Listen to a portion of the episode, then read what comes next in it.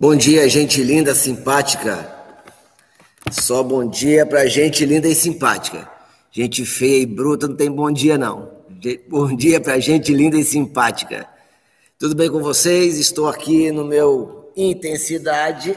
Ah, ao contrário, porque estou de frente. Quem está de frente não consegue ver de fundo, quem está de fundo não consegue ver de frente. Capítulo 28 de Provérbios. É, para a gente poder ler capítulo 28 de Provérbios, eu preciso preparar seu coração primeiro. O tema dessa manhã é transbordar, e eu preciso fazer uma coisa antes de nós entrarmos no capítulo 28 de Provérbios. É, transbordar é importante. Nós fomos chamados para transbordar. Deus falou para Abraão no capítulo 12 de Gênesis, ele falou para Abraão o seguinte: Abraão, sai da tua terra, da tua parentela, da casa de teu pai e vai para a terra que eu vou te mostrar. Deus falou para Abraão: sai da sua zona de conforto e vai para um lugar diferente. E quando Deus convida Abraão para sair da sua terra, ele fala: Olha, eu vou prosperar o teu nome, eu vou te fazer grande, eu vou fazer você é, é, próspero, eu vou fazer você líder, mas em ti serão benditas todas as famílias da terra. Então Deus ele estabelece algumas condições para fazer pessoas chamadas para liderar prosperar. Deus dá condições. E essa condição é transbordar na vida de outros. Só que transbordar tem algumas nuances que eu preciso que você entenda. Jesus disse que se você tiver duas túnicas, você deve dar uma. Ele não disse que se você tiver uma túnica, você deve ficar com frio e, de, e ceder a sua túnica para alguém. Ele disse que se você tiver duas, ou seja, quando você tiver mais do que realmente você necessita, você precisa partilhar aquilo que você tem a mais. Contudo, é importante é, nós temos falado ao longo desses 28 dias acerca da prosperidade, acerca da liderança, acerca da conquista, acerca de conquistar, acerca de prosperar, de crescer, de liderar. Mas é importante que todos nós estabeleçamos qual é o limite da prosperidade. Veja, Jesus disse: Se eu tiver duas túnicas, eu dou uma.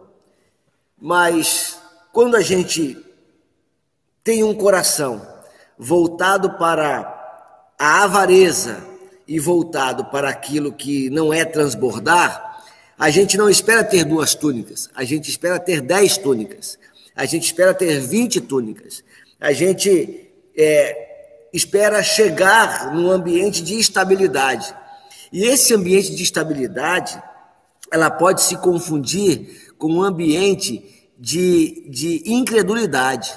Então, é importante que você que pensa. Tem, tem muito eco para vocês aí? Aqui para mim está muito eco, mas como eu estou com fone, eu não consigo ouvir. É muito eco. Está compreensivo para vocês? Está compreensivo? Enquanto vocês me respondem aqui, eu vou falando. Então, é importante que você estabeleça qual é o limite da prosperidade. Jesus estabeleceu: se você tiver duas, você dá uma. Então, às vezes a avareza o desejo do poder, o desejo da grandeza, o desejo o desejo da grandeza, o desejo de ser mais, o desejo do todo, o desejo da vida perfeita impede você de prosperar. Preste atenção, você não precisa ter o ideal do ideal para começar a prosperar. Você começa a prosperar quando você tem mais do que aquilo que você necessita. Quando você tem além daquilo que você necessita, além da sua necessidade, aí você começa a prosperar. Certo? Por quê? Porque essa história de receber e prosperar, ela tem um objetivo.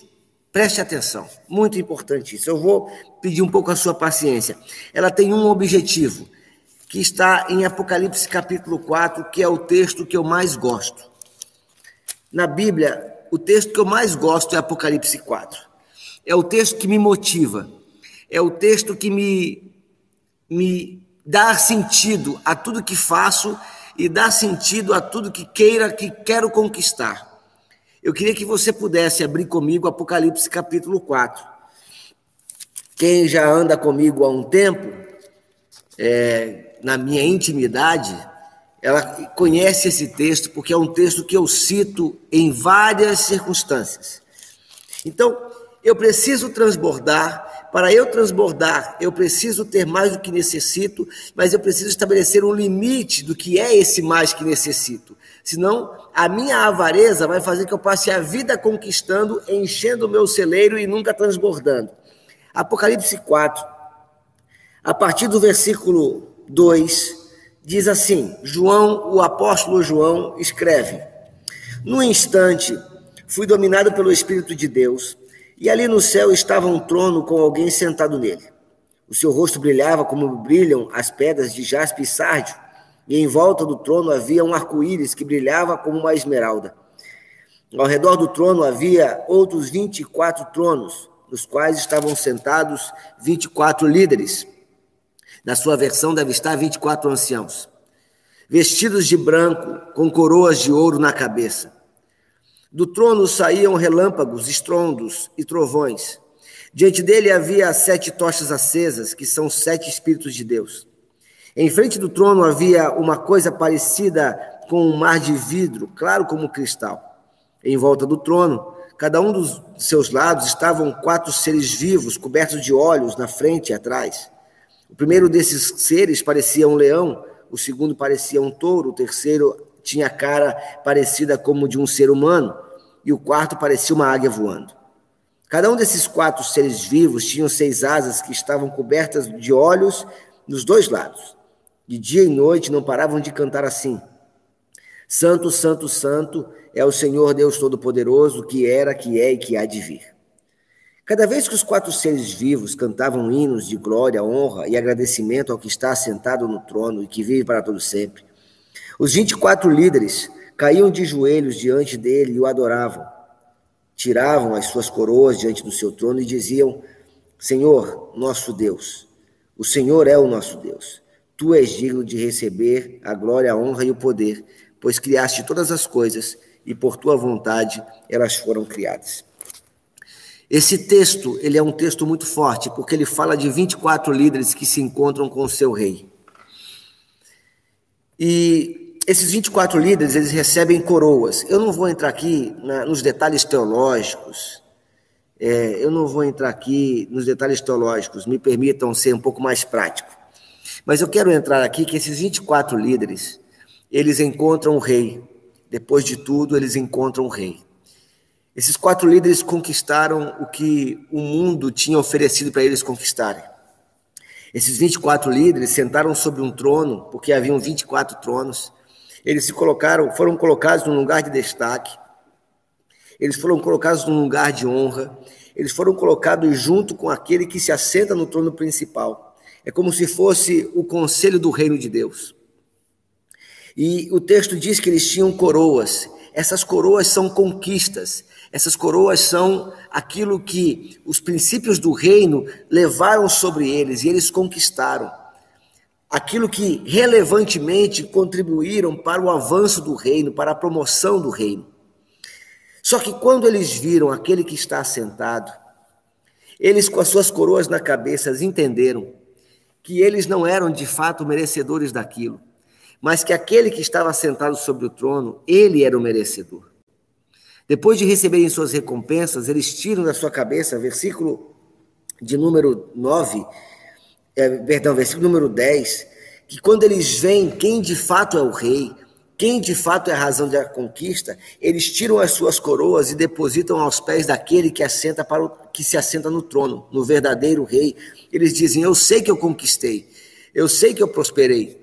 Eu sei que eu governei, eu sei que eu liderei, mas Tu que é digno, tu que é digno de tudo, porque tudo foi criado por ti. Tudo foi criado por ti. Eu não conseguiria nada sem o Senhor. Todas as coisas tu criaste. Aonde eu quero chegar com isso? A razão de nós transbordarmos não pode estar em nosso coração a avareza. Por isso que o autor de Provérbios fala muitas vezes sobre sondar o coração, sobre ver a intenção. Então, toda a razão, a razão de tudo está para fazer com que o rei seja conhecido. Para exaltar o rei, para colocá-lo sobre o seu trono e estabelecer o seu governo né, a oração que Jesus nos ensina, venha o teu reino, não é o nosso reino. Nós governamos sobre o reino dele, nós lideramos sob a autoridade dele. Venha o teu reino, seja feita a tua vontade na terra, assim como é no céu. Ou seja, que o teu governo seja implantado neste plano terreno, da mesma maneira que o Senhor governa soberanamente sobre os céus. Então, eu preciso dizer isso para você, antes de nós falarmos de de é, Provérbios 28, para que talvez o seu coração não se engane de querer ter, de querer ser e descobrir depois que é tudo para si. Nada é para si. É para que em todas as oportunidades possamos usar e utilizar tudo que nós conquistamos para dizer: tua é a glória, teu é o reino, teu é o governo e tu és digno de tudo. Então, é, é importante que você pense isso. Travou aí para vocês? Está travando? Está travando para vocês? Porque aqui a internet aqui é, via de regra, é ótima. Tudo bem então aí, Beatriz? Tranquilo? Então, destrave, cresça, prospere, mas transborde. Transborde. Transborde muito. Assim que você conquistar transborte, aí eu começo a fazer uma pergunta para uma reflexão sua. Essa pergunta vai ser respondida lá no Google Meet, quando a gente sair daqui for para o Google Meet.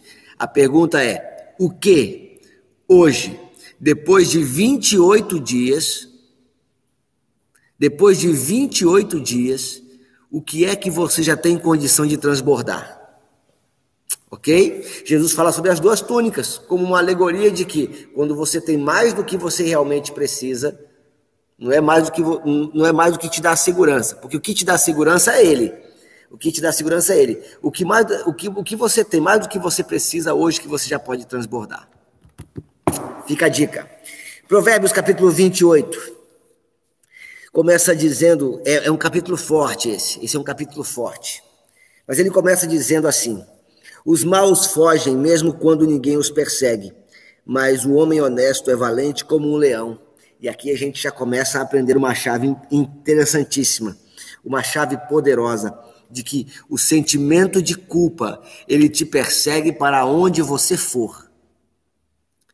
Por isso que o apóstolo Paulo vem dizer que o homem feliz é aquele que tem uma consciência limpa. O sentimento de culpa, ele te persegue mesmo quando ninguém persegue. É o que diz aqui. Os maus fogem mesmo quando ninguém os persegue. O sentimento de culpa por ter feito algo, ou por ter pensado algo, ou por ter agido de certa maneira, ou por ter se sentido rejeitado, ou por estar se sentindo preterido, este sentimento, ele te persegue para onde você for. A pessoa que tem sentimento de culpa, ou uma pessoa que não tem certeza da sua identidade, que não sabe exatamente quem é, quando vê duas pessoas cochichando perto de si, e, e essas duas pessoas olham para ela de maneira aleatória, ela já imagina que estão falando dela. Ela já imagina que está sendo perseguida, ela já imagina que está sendo caluniada. Por quê? Porque esta escravidão mental, ela te persegue mesmo quando ela, ela te persegue, ela te faz fugir, mesmo quando ninguém persegue você. Porque o problema não está nas pessoas, o problema está em você. E é por isso que você precisa alimentar e nutrir uma consciência tranquila Aqui tem que mudar, porque o que as pessoas vão dizer, você não tem controle sobre isso. E eu tenho dito para você: aquilo que você não tem controle não deve te abater, aquilo que você não tem controle não deve te ofender, aquilo que você não tem controle não deve te, te derrubar. Você só deve ser derrubado por aquilo que você tem controle. Mas se aquilo você já tem controle, não há razões para você cair. Ok? Então não seja como os maus que fogem quando ninguém está os, os está perseguindo. Tenha uma consciência limpa. tem uma consciência limpa. Jesus vai dizer no Sermão do Monte, eu estou usando muito o Sermão do Monte porque eu estou falando da intensidade. Jesus vai dizer no Sermão do Monte, ah, versículo 8 do capítulo 5 de Mateus: Felizes são aqueles que têm o coração puro, porque eles verão a Deus. Então, com a consciência limpa e o coração puro, as pessoas podem falar o que quiser, as pessoas podem dizer o que quiser, elas podem tirar a conclusão que quiser, bem ou mal, isso não importa. Não se importe muito quando alguém elogia você e não se importe muito quando alguém critica você gratuitamente. Não saia fugindo daquilo que nem, que nem perseguição há. Versículo 2. Fortíssimo, fortíssimo. Eu acho que eu vou mandar esse versículo 2 para todos os pastores do Brasil. Quando a nação tem líderes inteligentes e sensatos, ela se torna forte e firme. Mas quando a nação peca, ela muda de governo toda hora. Nossa, isso é libertador. Isso explica muita coisa. Faça um levantamento, seja curioso, faça um levantamento, desde a, desde a Constituição de 88, Desde a promulgação da Constituição de 88, quantos presidentes da República terminaram seu mandato? Nós temos uma, uma sucessão de impeachments a partir do, do presidente Fernando Collor. Na verdade, nós temos um histórico, uma maldição. Eu falaria isso, uma maldição. Desde a primeira eleição é, direta, desde a eleição de Tancredo Neves, quando Tancredo Neves é eleito e não assume. Nós, come, nós já começamos sendo governados por um vice. E logo em seguida vem Fernando Collor com o primeiro histórico de impeachment. Somos governados por um vice. E assim temos uma sucessão de históricos em pouquíssimo tempo, de apenas vices que governam. Então, uma nação, o problema não está no presidente, em quem se elege. O problema está em uma nação que está errando o seu alvo. Uma nação que foi chamada para glorificar ao rei, mas que está errando o seu alvo. Uma, uma nação que peca. E uma nação que peca, ela justifica o seu erro, trocando de governante, dizendo a culpa é sempre dele, a culpa é sempre dele, a culpa nunca é da nação. E sabe por que a nação é uma nação que peca? A nação é uma nação que peca porque aqueles que foram chamados para trazer luz não estão trazendo luz. Aqueles que chamaram para implementar um governo de justiça e de paz, eles não o fazem. Eles se misturam, eles estão no bolo daqueles que querem ficar trocando de governo o tempo todo. Não querem mudar o padrão da nação, não querem mudar é, é, é, o, o o DNA da nação. E me permita uma, uma ponderação aqui com vocês, mas tem coisas que não é a oração que vai resolver. Porque a nossa nação é uma nação que ora. A nossa nação é uma nação que ora. O problema é que não está na oração a solução. Está no posicionamento dos filhos do rei está no posicionamento desta nação santa que está dentro desta área territorial. Então, precisamos refletir sobre a nação que peca. E eu trago agora para a nossa vida pessoal, a nossa nação, a nossa nação. Parar de procurar culpados e começar a procurar soluções. Versículo 3: Um pobre que explora outros pobres é como chuva que destrói tudo que acaba com as colheitas. Quem não respeita a lei de Deus está do lado de maus, mas quem lhe obedece está contra eles. Perceba que Deus, ele não nos instrui. Aquele que nasceu para liderar, aquele que nasceu para liderar, ele não se contenta em ficar na zona de omissão. Jesus falou isso de uma forma muito, muito forte. Ele diz: quem não é por mim, quem não é por nós, é contra nós. Não tem esse, esse, esse omisso. Não tem esse que, ah, não é comigo. Aquele que não respeita a lei de Deus, ele está do lado do lado dos maus. Agora, entenda, quando o termo aqui fala respeitar a lei de Deus, ele não está falando dos dez mandamentos, ele não está falando é, é, do padrão doutrinário de roupa, de quem pode fazer tal coisa, do que pode o que não pode fazer, não. Ele está falando dos princípios. E eu quero relembrar você que nós não falamos de lei, mas falamos de princípios. O que está sob o governo de Deus está sob o governo de princípios. O problema é que a lei a lei, ela, ela, no, no, nosso país vivemos isso. A lei ela muda de tempo em tempo. A sociedade se desenvolve e a, e a lei se adapta. Agora, o princípio, o princípio não pode ser mudado. A lei pode mudar porque o mundo evolui, tudo bem. Mas o princípio não pode ser mudado. Os teus princípios não podem ser mudados. Os princípios que Deus estabeleceu como padrão, esses não podem ser mudados. Agora, as leis, elas se adaptam. E quem, quem obedece essa lei, quem vive nesse princípio, necessariamente se opõe contra o mal. O apóstolo João, lá em 1 João, ele vai dizer o seguinte: quem ama o mundo, olha só, quem ama o mundo, quem ama esse sistema, ele se constitui inimigo de Deus. Então, você precisa escolher um lado. Não de maneira religiosa. Você precisa escolher um lado. O que de fato é a tua fé. O que de fato são os teus princípios. E quando você escolher um lado, você deve cair de cabeça. Você deve envolver-se corpo, alma e espírito.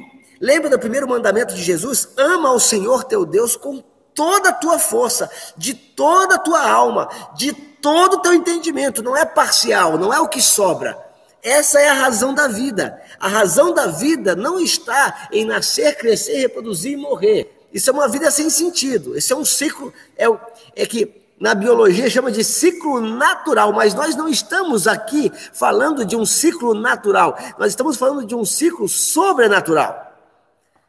Então você nasce, você cresce, e ao crescer você se envolve com o reino, você entra no reino, você se mistura com o reino, se mistura de tal maneira que você perde a identidade deste mundo para ter a identidade do reino, o DNA do reino.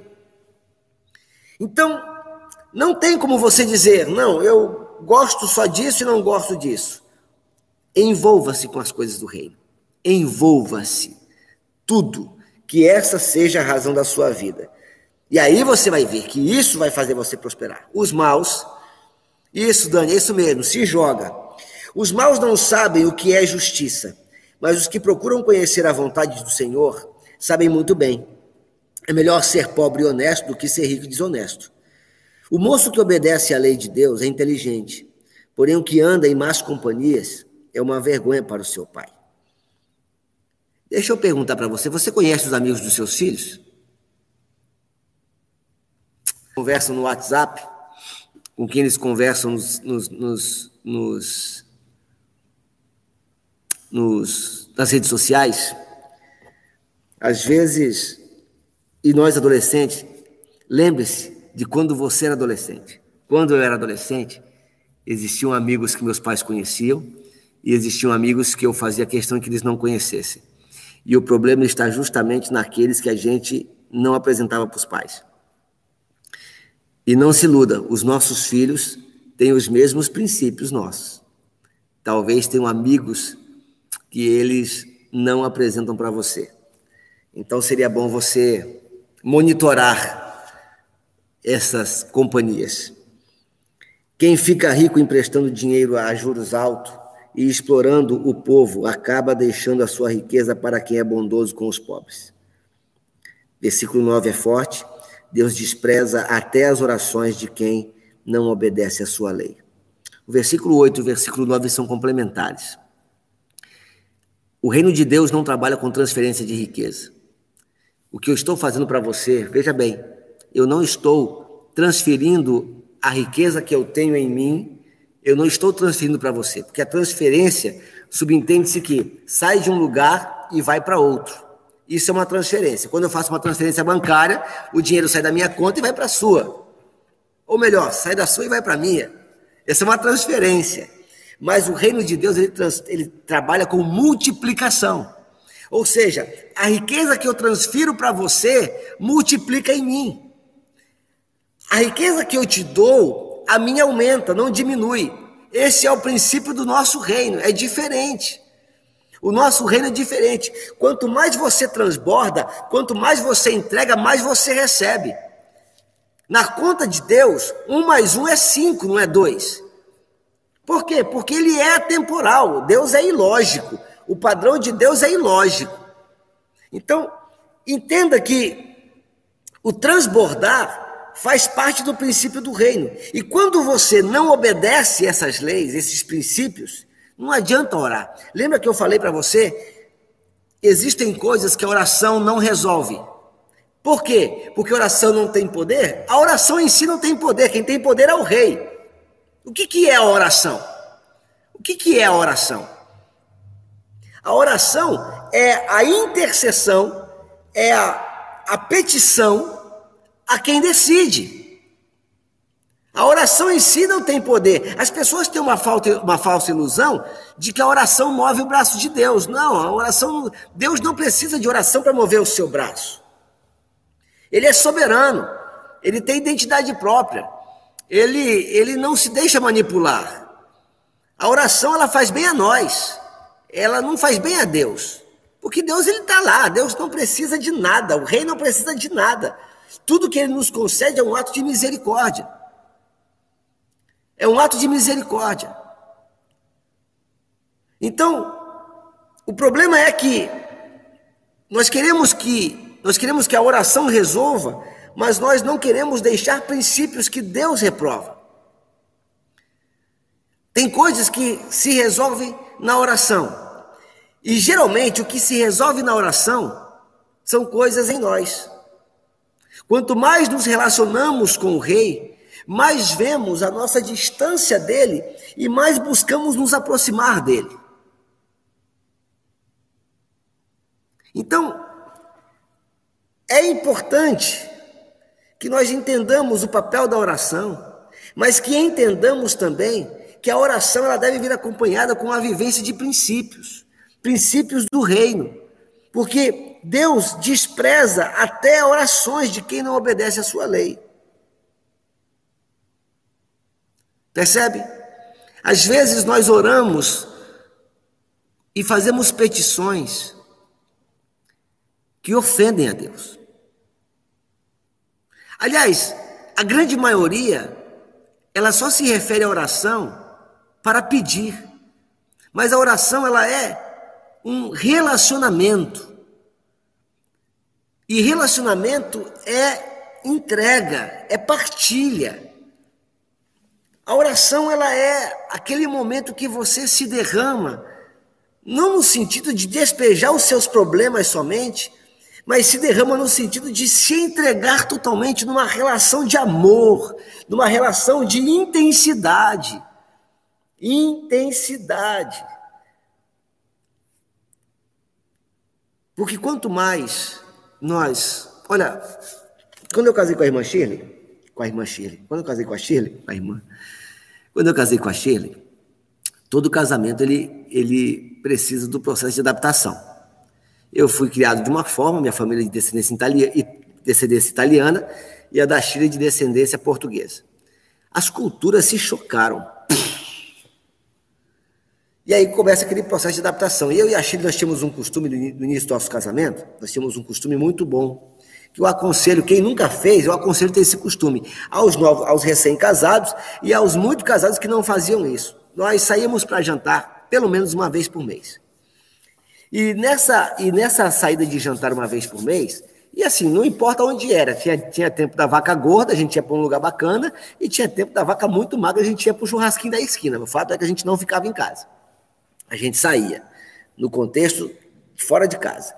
E nessa conversa e nessa saída, a gente tinha o costume de um falar para o outro o que um não gostava no outro. E a regra era a seguinte: o que um não um fala para o outro que não está gostando e o outro não podia se justificar. Ele tinha que ouvir e considerar. E quem ouvia fazia a seleção. Isso serve isso não serve. Então a gente ia fazendo ajuste. Mas conforme a intimidade foi aumentando, não precisou mais falar. Conforme a intimidade foi aumentando, já era perceptível aquilo que gostava e aquilo que não gostava. E aí a gente ia se amoldando um ao outro. A oração é justamente esse momento de comunhão. A oração é essa conversa. A oração é esse jantar. Percebeu? Então, que a sua oração não seja uma lista de pedidos, que a sua oração seja um momento de intimidade. Quem engana uma pessoa honesta e a leva a fazer o mal cairá na sua própria armadilha, mas quem é correto será bem recompensado. Os ricos sempre pensam que são sábios, mas o pobre que é inteligente os conhece muito bem. Quando os bons alcançam o poder, todos festejam, mas quando o povo cai nas mãos dos maus, o povo se esconde de medo. Quem tenta esconder os seus pecados não terá sucesso na vida, mas Deus tem misericórdia de quem confessa os seus pecados e os abandona. Vamos parar aqui. É, deixa eu ler o que o Arlen escreveu aqui. Mateus 17, 20. A fé move montanha? A fé não vai mover a montanha, o que vai mover é a nossa atitude pois o que adianta ter fé sem atitude é nada. É isso aí, guardem. É, chegaram aqui meus visitantes aqui, da, da zeladoria aqui da igreja. Eles chegam bem cedinho. Hoje chegaram mais cedo ainda. Então veja bem, nós já temos por conceituado que o pecado é errar o alvo. E aquele que esconde os seus erros, ele não prospera na vida. Os erros, quando são descobertos, eles precisam ser tratados. Não, não tem, o problema é que nós, os cristãos, nós demonizamos o erro. A gente demonizou o erro e a gente arrebentou quem erra. Mas isso precisa mudar. Qual é o princípio que Jesus ensina na parábola da oração do publicano e do fariseu? Dois homens entram ao templo para orar. Preste atenção nisso. Dois homens entram ao templo para orar. Um publicano e um fariseu. O publicano, ele ora assim: Senhor, tem misericórdia de mim, que sou um pecador miserável. Não sou digno de falar contigo. O fariseu diz: Senhor, muito obrigado, porque eu não sou como este. Obrigado, porque eu jejuo três vezes por semana, por dia, e eu não sou como este. Presta atenção. O publicano ora pedindo misericórdia, e o fariseu se gaba do, da, da, da autoridade e das obras que ele realiza. E Jesus fala: quem está, qual é a oração verdadeira? Qual é a oração que Deus se agrada? E aí todo mundo responde o publicano.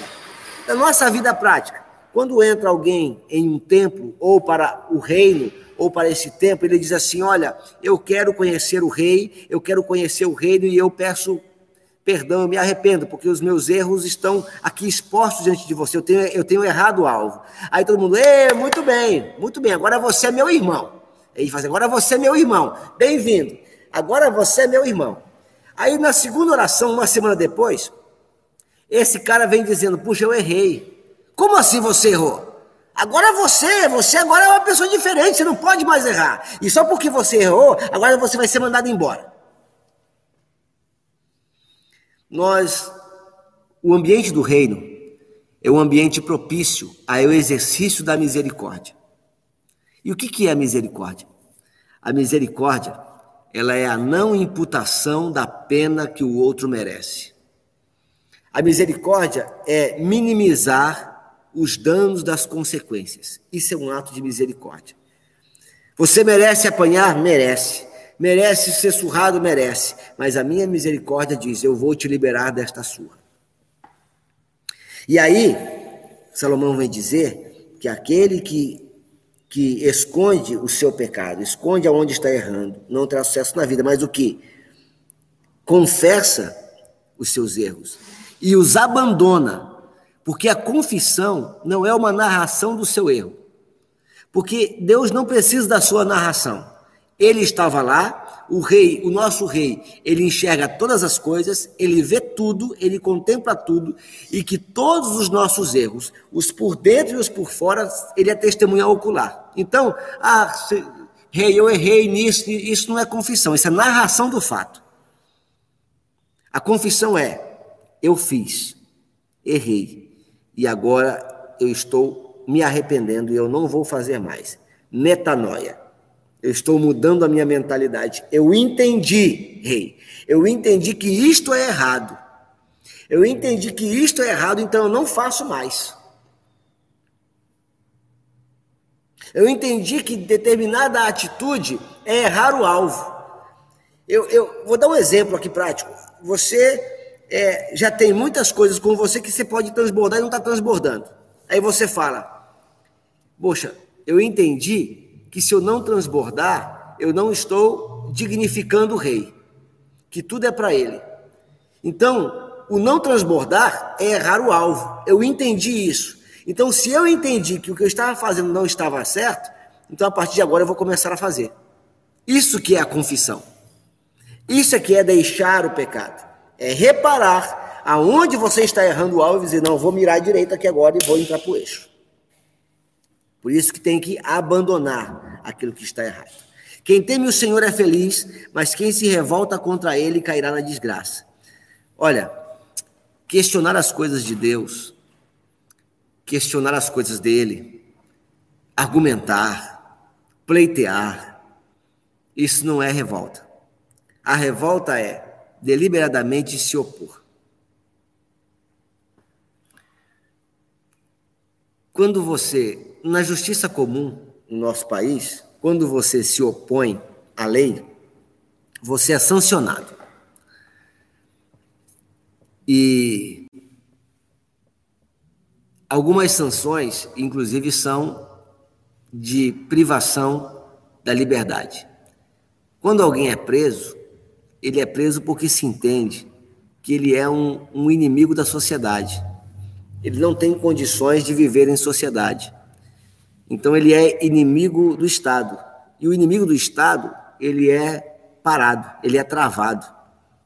Presta atenção no que eu te falo, essa chave é importantíssima.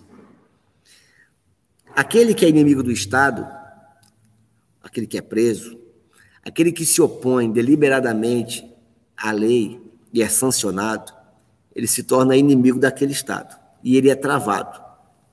E ele fica sob o domínio para que aquele cidadão inimigo do Estado não cresce. Aquele que se revolta contra ele não prospera.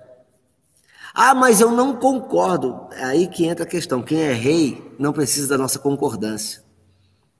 E obedecer a Deus é uma questão de inteligência, nem de temor. É de inteligência. Pedro, um pescador inteligentíssimo, experiente. Pedro, um pescador muito experiente, vai pescar na madrugada não pega nada. Ele volta de manhã cedinho e Jesus está na beira do, do rio, do mar, e ele fala: Olha, não pescamos nada. E aí Jesus fala assim: Olha, volta e lança do outro lado. Ele diz: Mas nós já fizemos e não pegamos nada. Lance do outro lado. E aí Pedro fala assim: Sob a tua palavra eu vou lançar a rede. Ele não diz: Concordo com o senhor, está tudo certo. Ele diz: Não, ele diz: Olha, eu sou um pescador experiente, pesquei a noite toda, não pegamos nada, mas porque o senhor falou, eu vou obedecer. E aí foi nessa obediência que o seu barco encheu. Então, às vezes, os padrões de Deus, os padrões do reino, vão ser muito estranhos a nós. Vamos, Deus vai nos fazer insistir em coisas que não estão dando certo, ou para tratar conosco, ou para que tudo prospere no tempo certo. Mas obedecer é uma questão de inteligência, não é uma questão de, de temor. Não é um, um respeito cego, mas é inteligente. Por confiar no rei, por confiar na pessoa do rei, governo mau que domina um povo pobre. O governador sem juízo será um ditador cruel. Aquele que odeia a desonestidade governará por muito tempo. O assassino cava muito depressa a sua própria sepultura. Não tente fazê-lo parar. Quem é honesto tem segurança, mas quem é desonesto logo fracassa. Quem cultiva a terra tem comida com fartura, mas quem gasta tempo com coisas sem importância sempre será pobre. Você já você já parou para contabilizar quanto tempo você perde durante o dia? Com coisas que não vão trazer nada para você? E quando eu digo é, perder tempo, veja, eu não estou falando em perder tempo no sentido de você tem que estar 100% do tempo produzindo, não porque você não é máquina. Tem uma, uma, uma, uma sketch, uma, uma um pequeno teatro, um curta-metragem do Charlie Chaplin, um mestre do, do, do filme mudo, que ele fala sobre essa questão do teatro, e ele cunhou uma frase que diz: Não sois máquinas, homens é que sois. Eu acho que foi ele que falou isso. É, foi Charlie Chaplin que falou isso. Não sois máquinas, é, homens é que sois. E às vezes, cuidar de você. Ontem, ontem à tarde, por exemplo, terminei o dia, um dia muito produtivo. Quer saber? Eu podia dar uma estudadinha agora, mas não vou estudar, não. Eu vou assistir um filme. Eu vou cuidar de mim, porque isso também faz parte da produtividade. O que você não pode é gastar-se e perder tempo com coisas sem importância, o tempo todo. Você, sob, sob a, a égide de cuidar de si, nunca crescer. Isso vai te empobrecer, porque o mundo evolui o tempo todo e você precisa evoluir junto com o mundo. Se você é muito bom numa coisa, prepare-se, alguém melhor vai aparecer. Então vai se organizando, vai crescendo junto. Versículo 20 até o 22 tem duas palavras que me, é, tem uma palavra que me chamou a atenção. A vida da pessoa honesta é cheia de felicidade, mas quem tem pressa de enriquecer não fica sem castigo. É errado favorecer alguém do tribunal, mas alguns juízes fazem isso até por pouco dinheiro. O ganancioso tem tanta pressa de ficar rico que nem percebe que a pobreza está chegando. A palavra que me chamou a atenção nesses dois versículos é pressa. E a nossa vida não precisa ter pressa. Não tenha pressa de, de, de prosperar. Não tenha pressa de crescer. É, o tempo ele varia de pessoa para pessoa. Porque quanto mais longe você foi, distante dos princípios do reino, obviamente o tempo de retorno é um pouco maior. É, uma vez eu me lembro de uma senhora que chegou em nossa igreja e ela viveu uma vida sem os princípios do reino por 48 anos.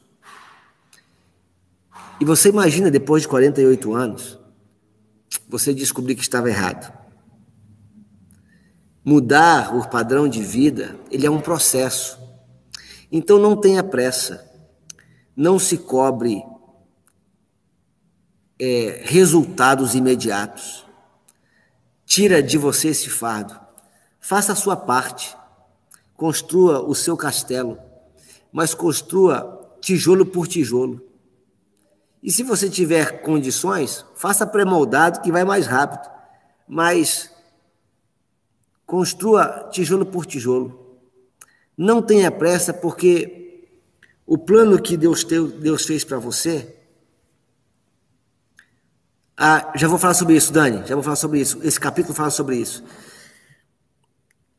É, o fato de você ter pressa de conquistar as coisas vai te levar a posições que você não está preparado para estar. Vai te levar a ter coisas que você não está preparado para ter.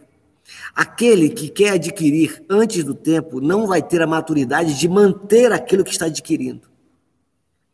Então, é muito, muito importante, muito importante que você não tenha pressa. Não tenha pressa.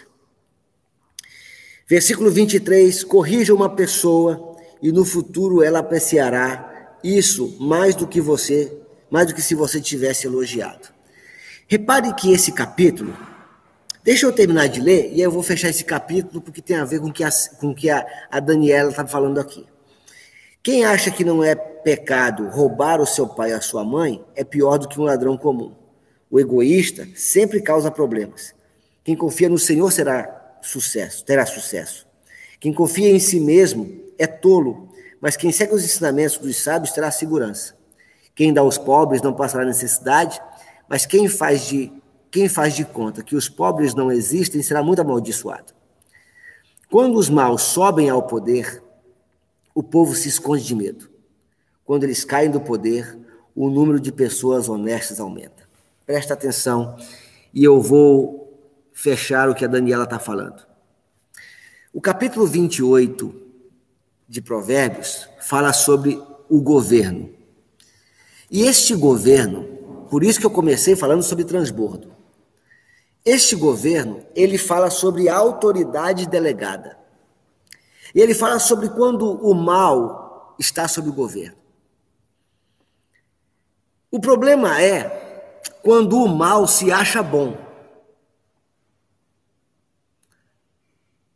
Quando o mal se acha bom, ele só é o próximo tirano.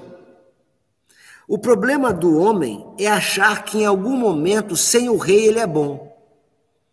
E é muito perigoso, porque o poder inebria o ser humano. Ter poder é muito bom.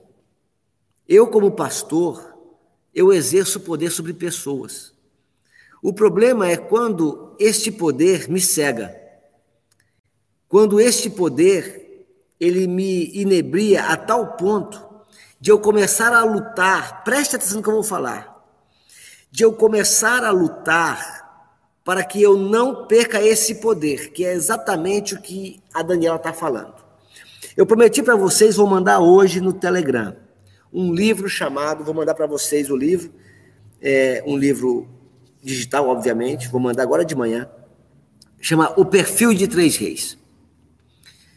Ele fala sobre o perfil de três reis: Davi, Salomão e Absalão. Salomão, Salomão não, Davi, é, Saul, Davi e Absalão. Saul foi o primeiro rei de Israel, Davi foi o segundo, e Absalão ele foi filho de Davi. Obviamente, o principal aqui é Davi. Preste atenção. Quando Saul era rei, Davi era perseguido como súdito. Quando Saul era rei, Davi era perseguido como súdito. E aí, Deus fez de Davi rei. Quando Davi estava como rei, Absalão, que era súdito, filho e súdito, se levantou para destruir o governo de Davi. E aí, no meio do livro, há uma lição muito interessante. Davi não se opõe a quem o afronta, a quem tenta derrubá-lo do poder, porque Davi tem a consciência de que o poder que ele tem como rei veio de Deus e se Deus quiser, Deus tira isso dele. E não, há, não é digno que ele faça alguma coisa para que ele não perca o poder, porque ele sabe se, que se é Deus que dá autoridade. Olha como, isso é, olha como isso é profundo. Se é Deus que dá autoridade, se toda autoridade debaixo do céu é constituída por Deus, preste atenção. Se toda autoridade debaixo do céu é constituída por Deus, e Romanos fala isso, Deus pode também tirar essa autoridade. E se é Deus quem dá e é Deus quem tira, não há nada que eu deva fazer para me conservar nesse poder. Porque se eu começar a manipular e fazer, pagar qualquer preço para me conservar nesse poder, eu estou sendo rebelde contra o próprio Deus que quer me tirar essa autoridade.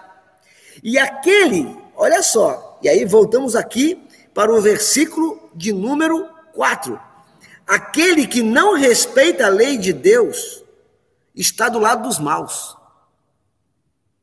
Percebe? A gente percebe isso é, no, nosso, no nosso contexto político.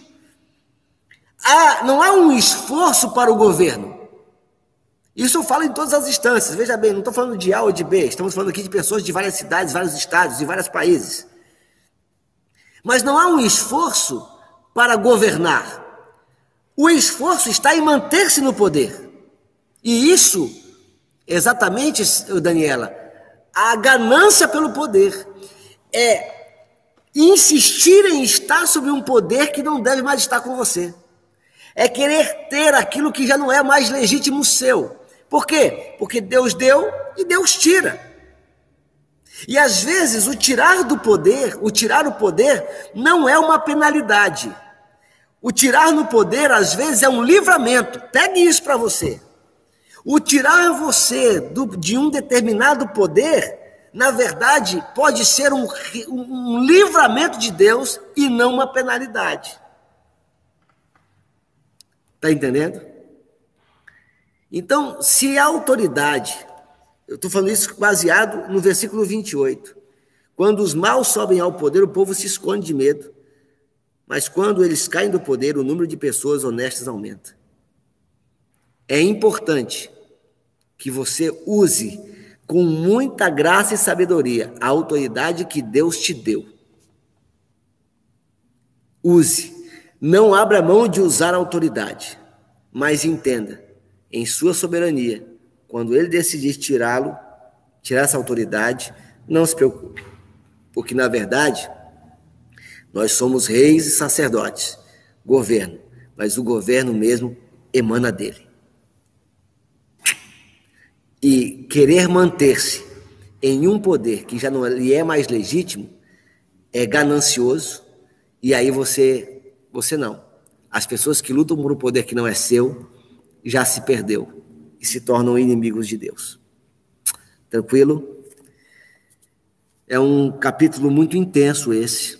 É um capítulo que trazem sementes e trazem chaves muito fortes, chaves macros e nós estamos a três dias do fim, lindões. A três dias do fim. E eu tenho é, pensado muito nos dias que virão. E tenho certeza que você já tem algumas coisas que você já pode transbordar. Nós vamos estar encerrando aqui. Eu quero agradecer você mais uma vez. Quero te dar. Vamos orar, claro. Vamos fazer uma oração aqui. Eu quero poder abençoar a sua vida, porque você abençoa a minha, a sua presença aqui me abençoa. É, então eu quero orar junto com você. E a Vanessa não queria que acabasse. Ah, Vanessa, é só ter os 300. Estamos aí em 223, estamos chegando lá. Já tem gente abrindo perfil falso só para poder encher de uma vez. É brincadeira. Então, assim, vamos orar e daqui a pouco eu vou botar o link do, Vou tomar uma água, estou aqui na igreja, vou tomar uma água, vou me recompor aqui. Daqui a pouco a gente volta lá no, no Google Meet para a gente se enxergar um pouco, se ver um pouco e estar um pouco juntos, ou um pouco mais juntos, tá bom? Deus abençoe, vamos ficar em pé, vamos lá, vamos falar com o papai. Vamos falar com o papai, vamos lá. Se você puder estar com a gente no Google Meet, é legal. O pessoal vê você, vê que você tem um rosto. Ó, o Damião, Damião é da. Olha, a Andréia já tá puxando o maridão, ó, tá vendo?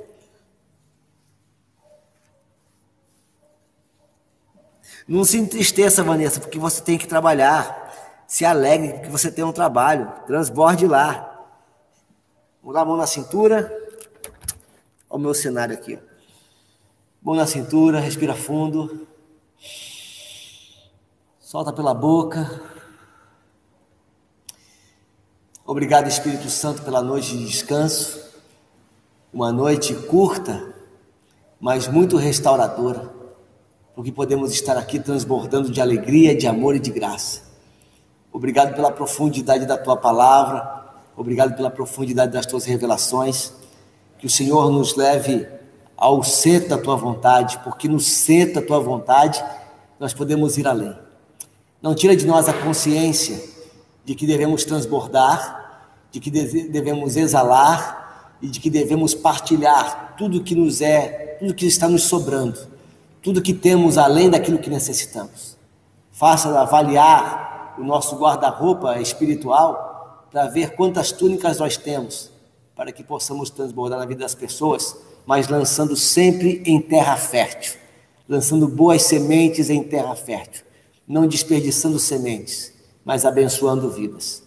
Que o Senhor esteja conosco durante todo esse dia, que seja um dia onde a tua presença e o teu amor estejam latentes em nós. Em nome de Jesus, eu abençoo meu amigo que não vai ficar com a gente, abençoo o que vai ficar com a gente, que tudo isso possa redundar na glorificação e na entrega da coroa daquele que realmente é digno.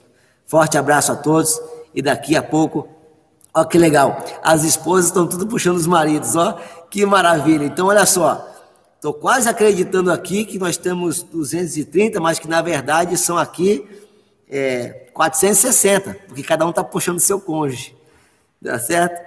Deus abençoe todos vocês. Um ótimo dia. Daqui a pouco a gente se vê aqui no Google Meet. Tchau.